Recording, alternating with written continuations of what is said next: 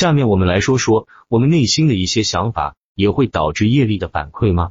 假设你在切菜的时候，你的伙伴说了一些让你生气的话，愤怒的你无法控制自己的怒气，转过身来用刀子刺向他，这种行为是否会为你带来一些恶报以及法律的后果？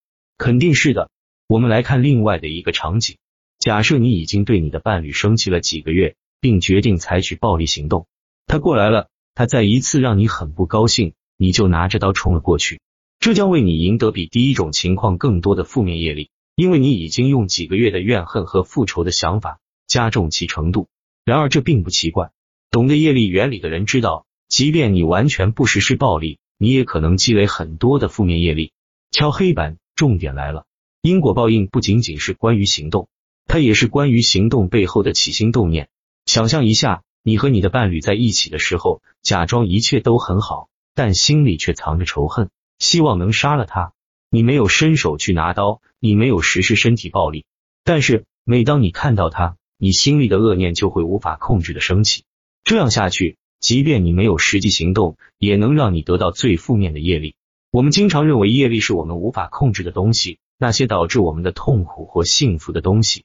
但事实是，我们可以仅仅通过自己的意志来创造痛苦和幸福。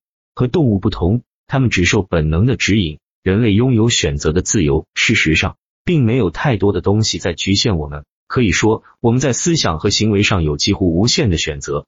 我们的每一个想法都有一个后果，甚至在我们认为一切都是宿命，一切都无法改变。但没有任何情况是注定的，没有任何事情是注定要发生的。我们每天都在创造自己的命运，并以这种方式增加了我们的业力负担。我们大多数人都在不知不觉中这样做。但是，如果我们意识到自己的想法，并调整我们的心念，我们就能影响我们的命运，并减少我们的业力负重。例如，被痛苦的疾病折磨的人可能会哀叹他们的命运。但是，虽然他们病情的疼痛是不可避免的，但痛苦是一种自我制造的选择，没有什么用处。